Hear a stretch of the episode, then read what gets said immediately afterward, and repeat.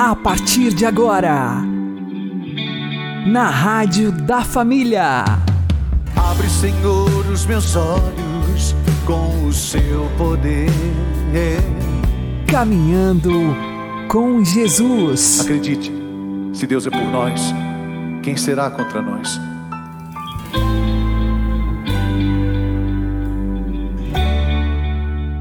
Olá, meu querido irmão e minha querida irmã, ouvintes da Rádio Regional Esperança e também aqueles que nos ouvem pelo YouTube e Spotify. Eu sou João Cláudio e este é o programa Caminhando com Jesus. E vamos caminhar com Jesus em nome do Pai, do Filho e do Espírito Santo. Amém. Inspirai, ó Senhor, as nossas ações e ajudai-nos a realizá-las para que em vós comece e para vós termine tudo aquilo que fizermos. Por Cristo Senhor nosso. Amém. Santíssima Virgem Maria, Mãe de Deus, rogai por nós. Castíssimo São José, patrono da Igreja, rogai por nós. Precisamos descobrir quais são as nossas fraquezas. Conhecer as nossas fraquezas é ser forte. Vamos aprender com o Padre Léo.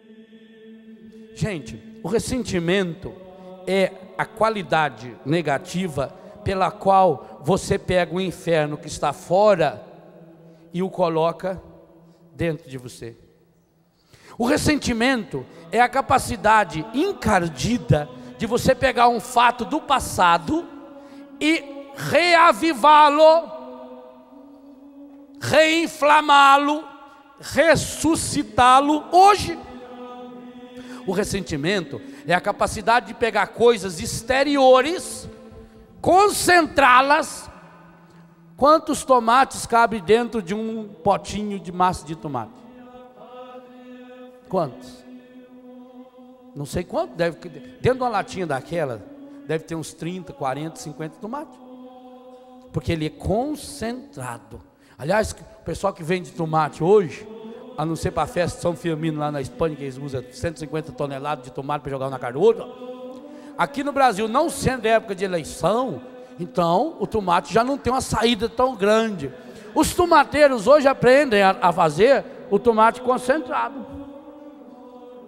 É, é, gostoso, né? Vem aqui lá, eles apertam aquilo, põe num forno, tem que esquentar um monte, não sei quanto, tem que desidratar o tomate, tirar toda a água de dentro dele, aí aperta. Um tomate desse tamanho, aquele tomate morango assim, fica pequenininho. E por isso que engorda, feita coisa medonha. Então você pega um punhado daquele, você come 18, 25 tomates numa mãozada.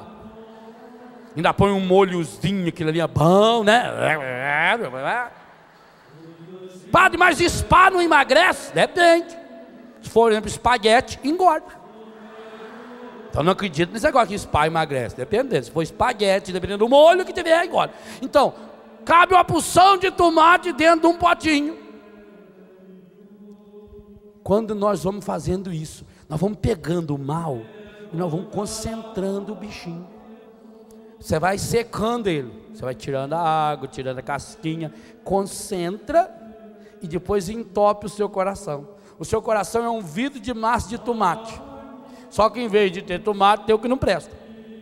Tem raiva, ódio, mágoa, ressentimento. Aí você vai misturando tudo isso e vai dando corda. Você carrega o inferno concentrado dentro de você. Carrega o inferno em pílulas dentro de você. Então não vamos pensar, eu já estou imunizado, glória a Deus, aleluia. O Senhor restaurou meu coração, agora eu sou uma pessoa completamente nova. Eu agora não tenho mais mágoa, não tenho mais ressentimento, glória a Deus, aleluia. Cuidado, enquanto eu não ver o atestado de óbito, não acreditarei. Se você é vivo, e por isso que não se sabe se o ressentimento morre 4 horas e 15 ou 4 horas e 20 depois da morte. Diz que ele fica ali rondando a pessoa. Se houver possibilidade, fizeram uma pesquisa, qual é a frase que você gostaria de ouvir no dia da sua morte? Um falou, eu gostaria de ouvir, esse foi um pai de família honrado. Outro falou, eu gostaria de ouvir, esse foi o maior de todos os cantores. Outro dizia: Eu gostaria de ouvir. Esse homem deixou rastros de céu por onde passou. O outro falou: Eu gostaria de ouvir. Olha, está mexendo, está mexendo. O encardido fica ali assim, esperando ele. Está mexendo, então, volta. Volta na pessoa. Então eu não posso pensar, eu estou imunizado. Não estou, não. Eu preciso descobrir quais são as situações que mais facilmente me irritam. Eu, por exemplo, estou fazendo um dossiê completo disso aí para mim, tá? já está uns 700 páginas mais ou menos. Mas eu tenho que descobrir onde está minha fraqueza. Gente, conhecer sua fraqueza é ser forte. Se uma pessoa chegar para mim e falar assim, Padre Léo, vão nadar no mar, vão atravessar a Baía de Guanabara nado, ó que eu vou. Eu não aguento, nem numa banheira eu não consigo atravessar ela nada. Nem lá no Japão, naquele furozinho, eu não atravessava nada aquilo. Agora eu vou ser besta. Só porque um amigo meu convidou eu para nadar no mar, eu vou. Eu não, sou besta. Eu tenho que saber minha fraqueza, eu não consigo nadar esse tanto. Não aprendi a nadar, não sou submarino. Vou de barco. Então, descobrir a minha fraqueza é um sinal de inteligência. Inteligente não é quem acha que pode tudo, é quem sabe aonde não pode. Quem sabe onde está a sua fraqueza. Então, eu preciso perceber que situações da minha vida são situações que me deixam mais irritado. Reconhecê-las humildemente, em primeiro lugar, diante de mim mesmo, que é o mais difícil.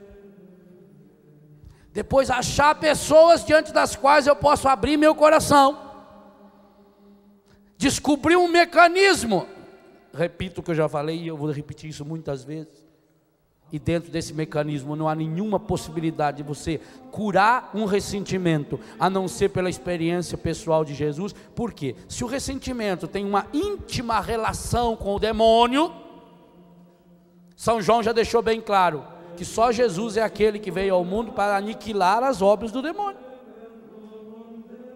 O que o mundo não entendeu ainda e só vai entender quando fizer uma experiência de Jesus é essa: verdade absoluta e fundamental. Se o ressentimento é uma realidade teológica, é uma realidade espiritual, é um caminho para o inferno, o único que pode me tirar desse caminho é Jesus.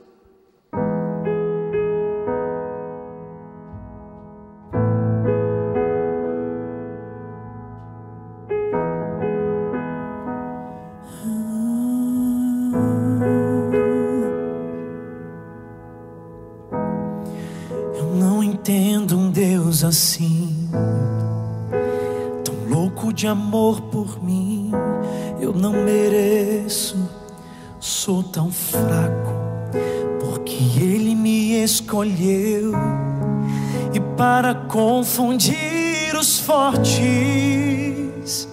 gravou meu nome em Sua mão.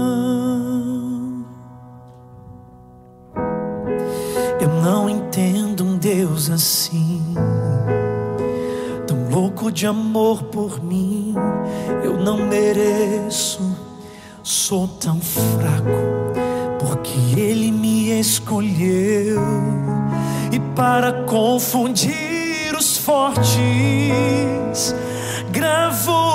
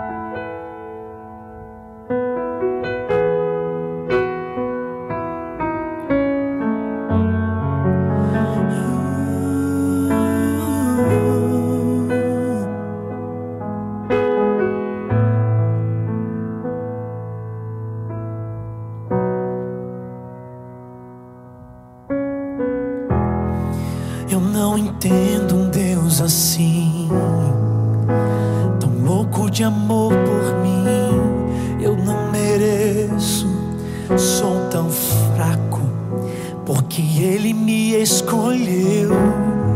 E para confundir os fortes,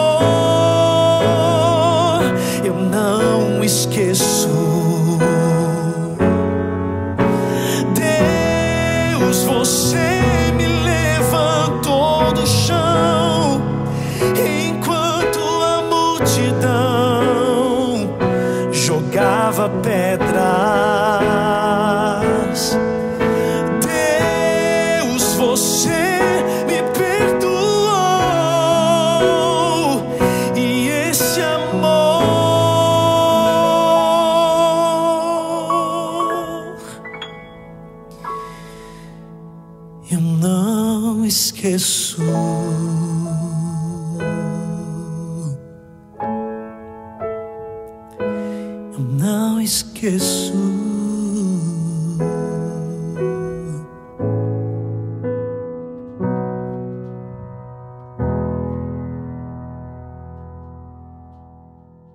Caminhando com Jesus e o Evangelho do Dia. O Senhor esteja conosco, Ele está no meio de nós. Anúncio do Evangelho de Jesus Cristo segundo Mateus. Glória a vós, Senhor. Naquele tempo, disse Jesus à multidão: O reino dos céus é ainda como uma rede lançada ao mar e que apanha peixes de todo tipo. Quando está cheia, os pescadores puxam a rede para a praia, sentam-se e recolhem os peixes bons em cestos e jogam fora os que não prestam. Assim acontecerá no fim dos tempos. Os anjos virão para separar os homens maus dos que são justos, e lançarão os maus na fornalha de fogo. E aí haverá choro e ranger de dentes. Compreendes tudo isso? Eles responderam: Sim. Então Jesus acrescentou: Assim, pois, todo mestre da lei, que se torna discípulo do reino dos céus, é como um pai de família que tira do seu tesouro coisas novas e velhas. Quando Jesus terminou de contar essas parábolas, partiu dali. Palavra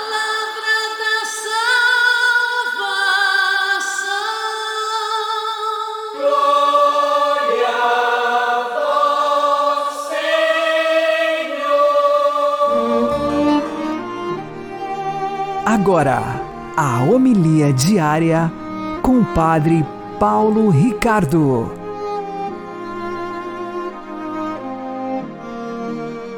Meus queridos irmãos e irmãs, Jesus continua o seu sermão das parábolas e nesse sermão de hoje ele compara o reino dos céus a uma rede que, lançada ao mar, apanha muitos peixes bons e maus e depois, no juízo final, no fim dos tempos, os peixes bons são separados dos peixes maus. A pergunta que faz Santo Tomás de Aquino é por que, que Jesus contou esta parábola quando ele já contou a parábola do joio e do trigo? Não é? Afinal das contas, parece a mesma coisa. Mas é que Jesus aqui acrescenta algo a mais. A parábola do joio e do trigo é uma parábola que nos fala do juízo universal que vai acontecer também separando aquelas pessoas que creem daquelas pessoas que não creem. Ou seja, o trigo são aqueles que realmente são filhos de Deus. O joio são aqueles que permaneceram pagãos e que não foram realmente convertidos. Mas na parábola de hoje, o que nós temos são pessoas que pertencem à igreja. O reino dos céus é semelhante a uma rede que é lançada ao mar. Ou seja, aquelas pessoas, elas foram capturadas pela rede, ou seja, pela igreja. Elas se converteram, elas realmente ingressaram na igreja visível. Mas por alguma razão se desconverteram ou a sua entrada na igreja visível foi somente superficial. Então, o juízo aqui é entre os bons e os maus cristãos. Ou seja, no fim dos tempos, não serão condenados somente aqueles que não se tornaram cristãos e que rejeitaram Jesus Cristo. No fim dos tempos, serão condenados também aqueles que aceitaram Jesus Cristo, mas que não se tornaram verdadeiramente peixes bons, ou seja, no seu coração, por alguma razão, eram cristãos somente na aparência. Aqui nós nos colocamos diante de um mistério que, ao mesmo tempo que é preocupante, é também um grande consolo. Uma consolação de nós compreendermos que, ao olhar a história da igreja, ou seja, a história atribulada da igreja, onde muitos membros da igreja cometeram pecados e pecados graves, nós sabemos que a verdadeira igreja de Cristo, ela está neste corpo visível, mas ela ainda está num processo. Assim como na parábola do joio e do trigo, as duas coisas estão juntas, na parábola da rede, os peixes bons e maus estão na mesma rede, ou seja, na mesma igreja. É um grande mistério porque é que o Senhor permite isto. Ou seja, permite que dentro da sua rede haja peixes maus. Mas se ele permite isto, é sempre um mistério de amor e de bondade. Ou seja, nós temos que compreender que Deus é amor. E ele jamais permitiria o mal se deste mal ele não pudesse tirar um bem maior. E, portanto, os escândalos que acontecem na igreja desde Judas e irão continuar acontecendo até o fim dos tempos, eles têm um propósito salvífico. É interessante recordar aquela passagem da última ceia em que Jesus prevê: um de vós irá me trair. E os discípulos um após outro, começam a dizer: Serei eu, Senhor, serei eu, Senhor. Ali, eles manifestam sua grande humildade. Eles eram bons, eles eram santos, eles eram retos, mas humildemente começam a compreender: eu posso ser também um desses traidores. Jesus conta essa parábola para que também nós, que somos homens e mulheres que queremos pertencer aos peixes bons, estejamos sempre no exame de consciência para nos perguntar: serei eu, Senhor? Ou seja, serei eu que estou é, cumprindo aqui um papel de Judas, de peixe mau, dentro da rede da tua igreja? Sejamos humildes, façamos sempre esse exame de consciência e certamente o Senhor, no fim dos tempos, irá nos acolher, dizendo: Vinde benditos do meu Pai. Deus abençoe você. Em nome do Pai, e do Filho, e do Espírito Santo. Amém.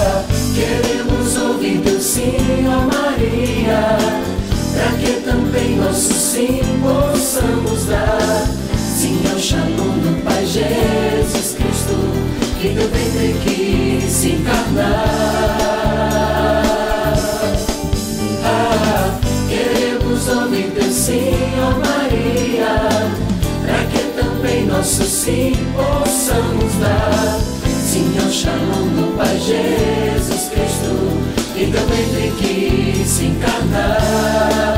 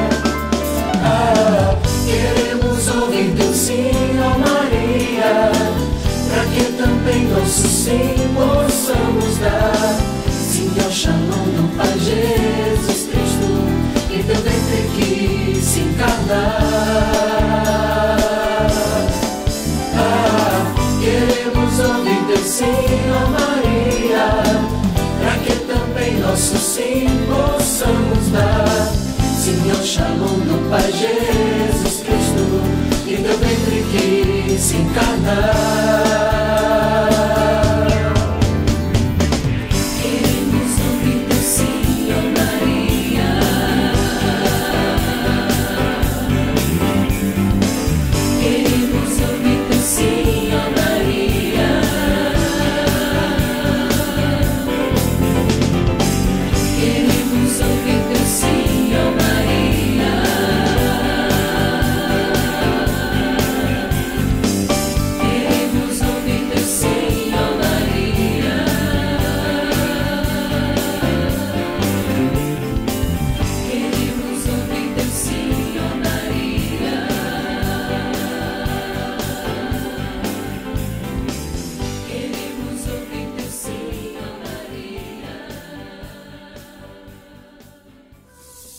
Agora você ouve o Catecismo da Igreja Católica. É ao amor de Deus por todos os homens que desde sempre a Igreja vai buscar a obrigação e o vigor do seu ardor missionário. Porque o amor de Cristo nos impele. Com efeito, Deus quer que todos os homens sejam salvos e cheguem ao conhecimento da verdade. Deus quer a salvação de todos, mediante o conhecimento da verdade. A salvação está na verdade. Os que obedecem à moção do Espírito da Verdade estão já no caminho da salvação. Mas a Igreja, a qual a mesma verdade foi confiada, deve ir ao encontro dos que a procuram para lhe levar. É por acreditar no desígnio universal da salvação que a Igreja deve ser missionária.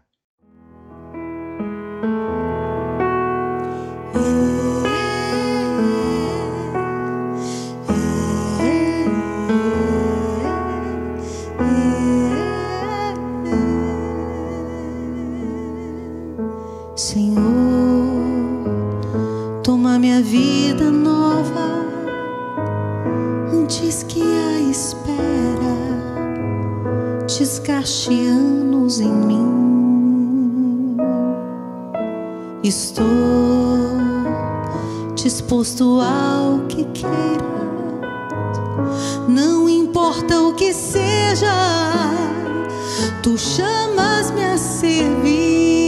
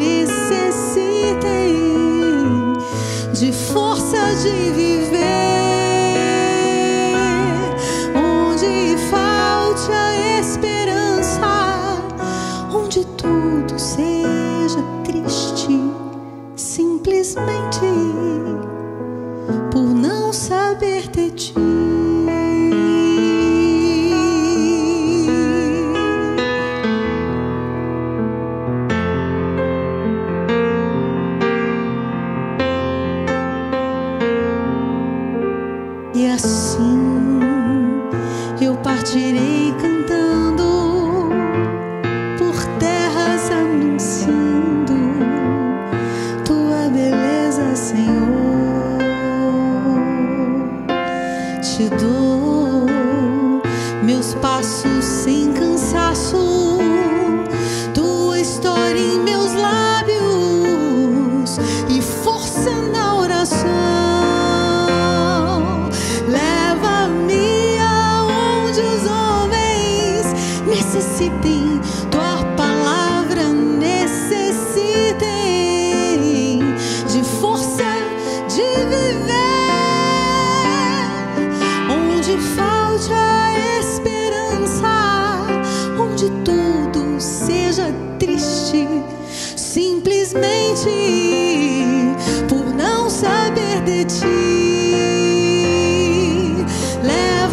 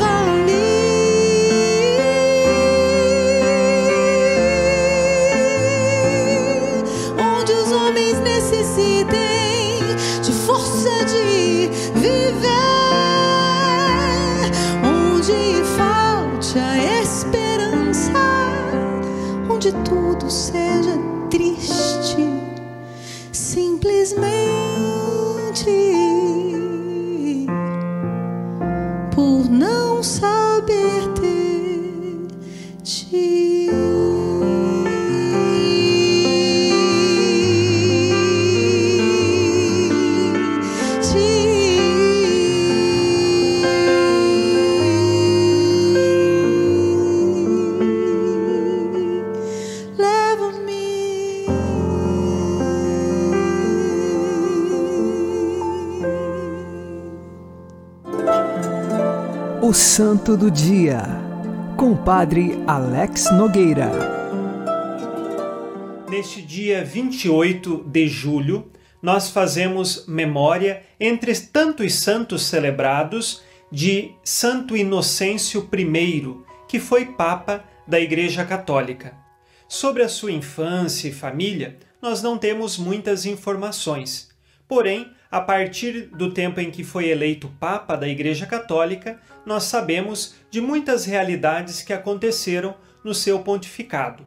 Ele é o quadragésimo Papa da Igreja Católica e esteve no pontificado dos anos de 401 até o ano de 417, quando foi a sua morte. Durante o tempo em que foi Papa, Roma passou por algumas invasões e uma sobremaneira ficou marcada na história.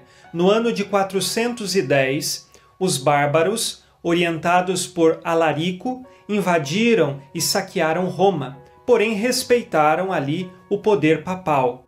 O Papa Inocêncio I também é conhecido como aquele que deu instruções para se manter fiel e firme à doutrina dos apóstolos, aquela que os papas devem guardar como grande depósito da fé.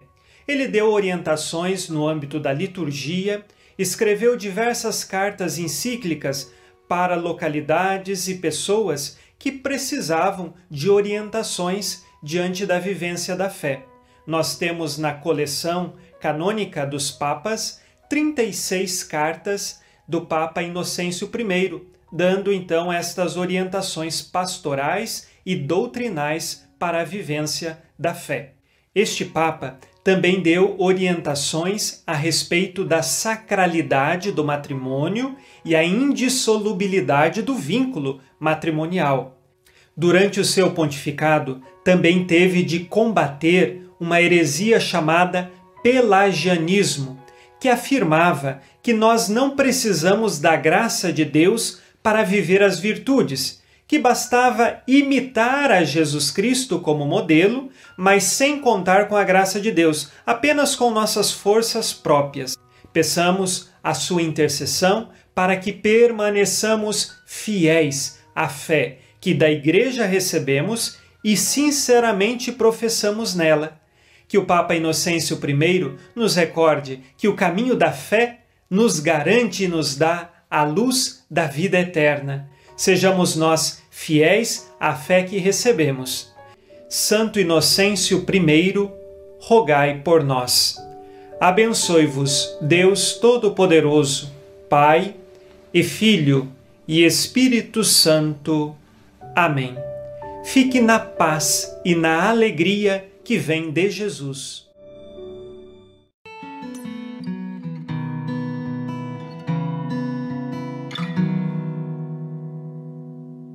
Há um céu que começa em cada um de nós.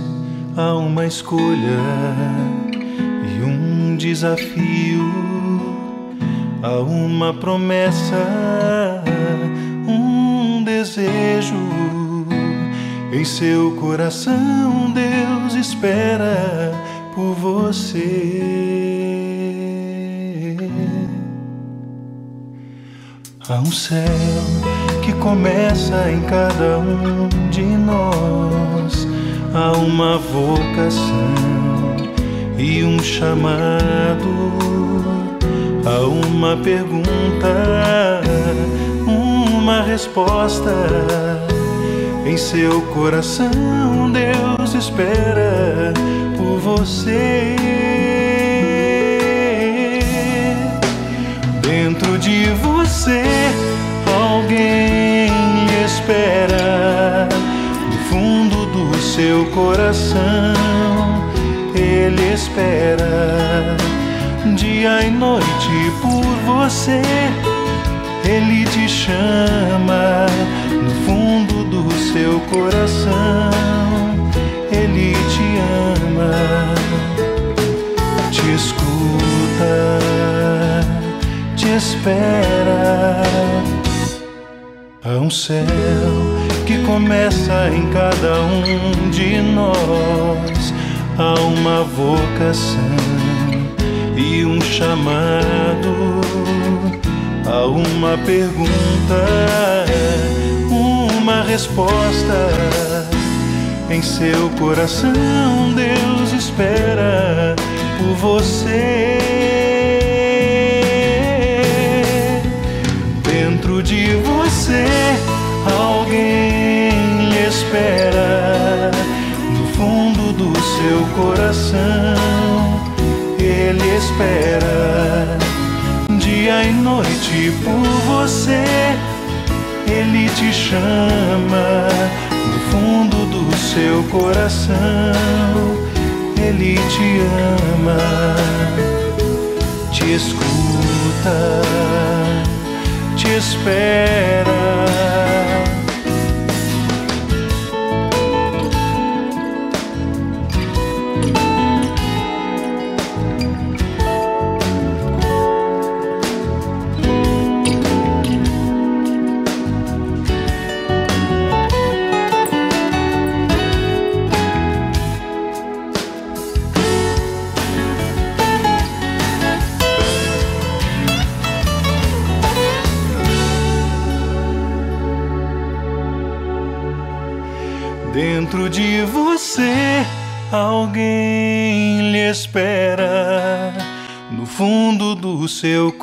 Coração.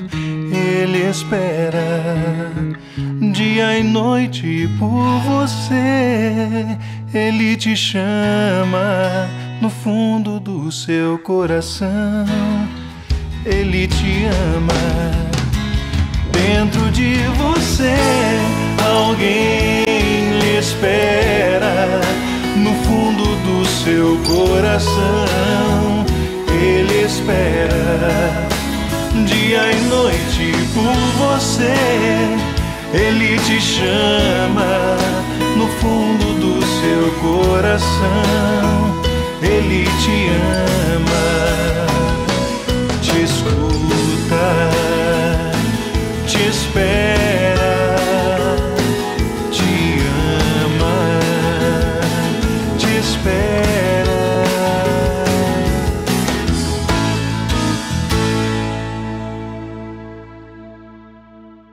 Você está ouvindo na Rádio da Família.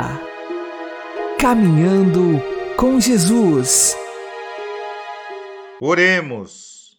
Deus eterno e onipotente, recorremos a vós para vos pedir que, afastando de nós as trevas do pecado, nos façais alcançar a verdadeira luz. Jesus Cristo, nosso Senhor. Ele que é Deus convosco na unidade do Espírito Santo. Amém. O Senhor nos abençoe, nos livre de todo mal e nos conduza à vida eterna. Amém. E que Maria e José nos conduzam pelas mãos para que continuemos caminhando com Jesus. Minha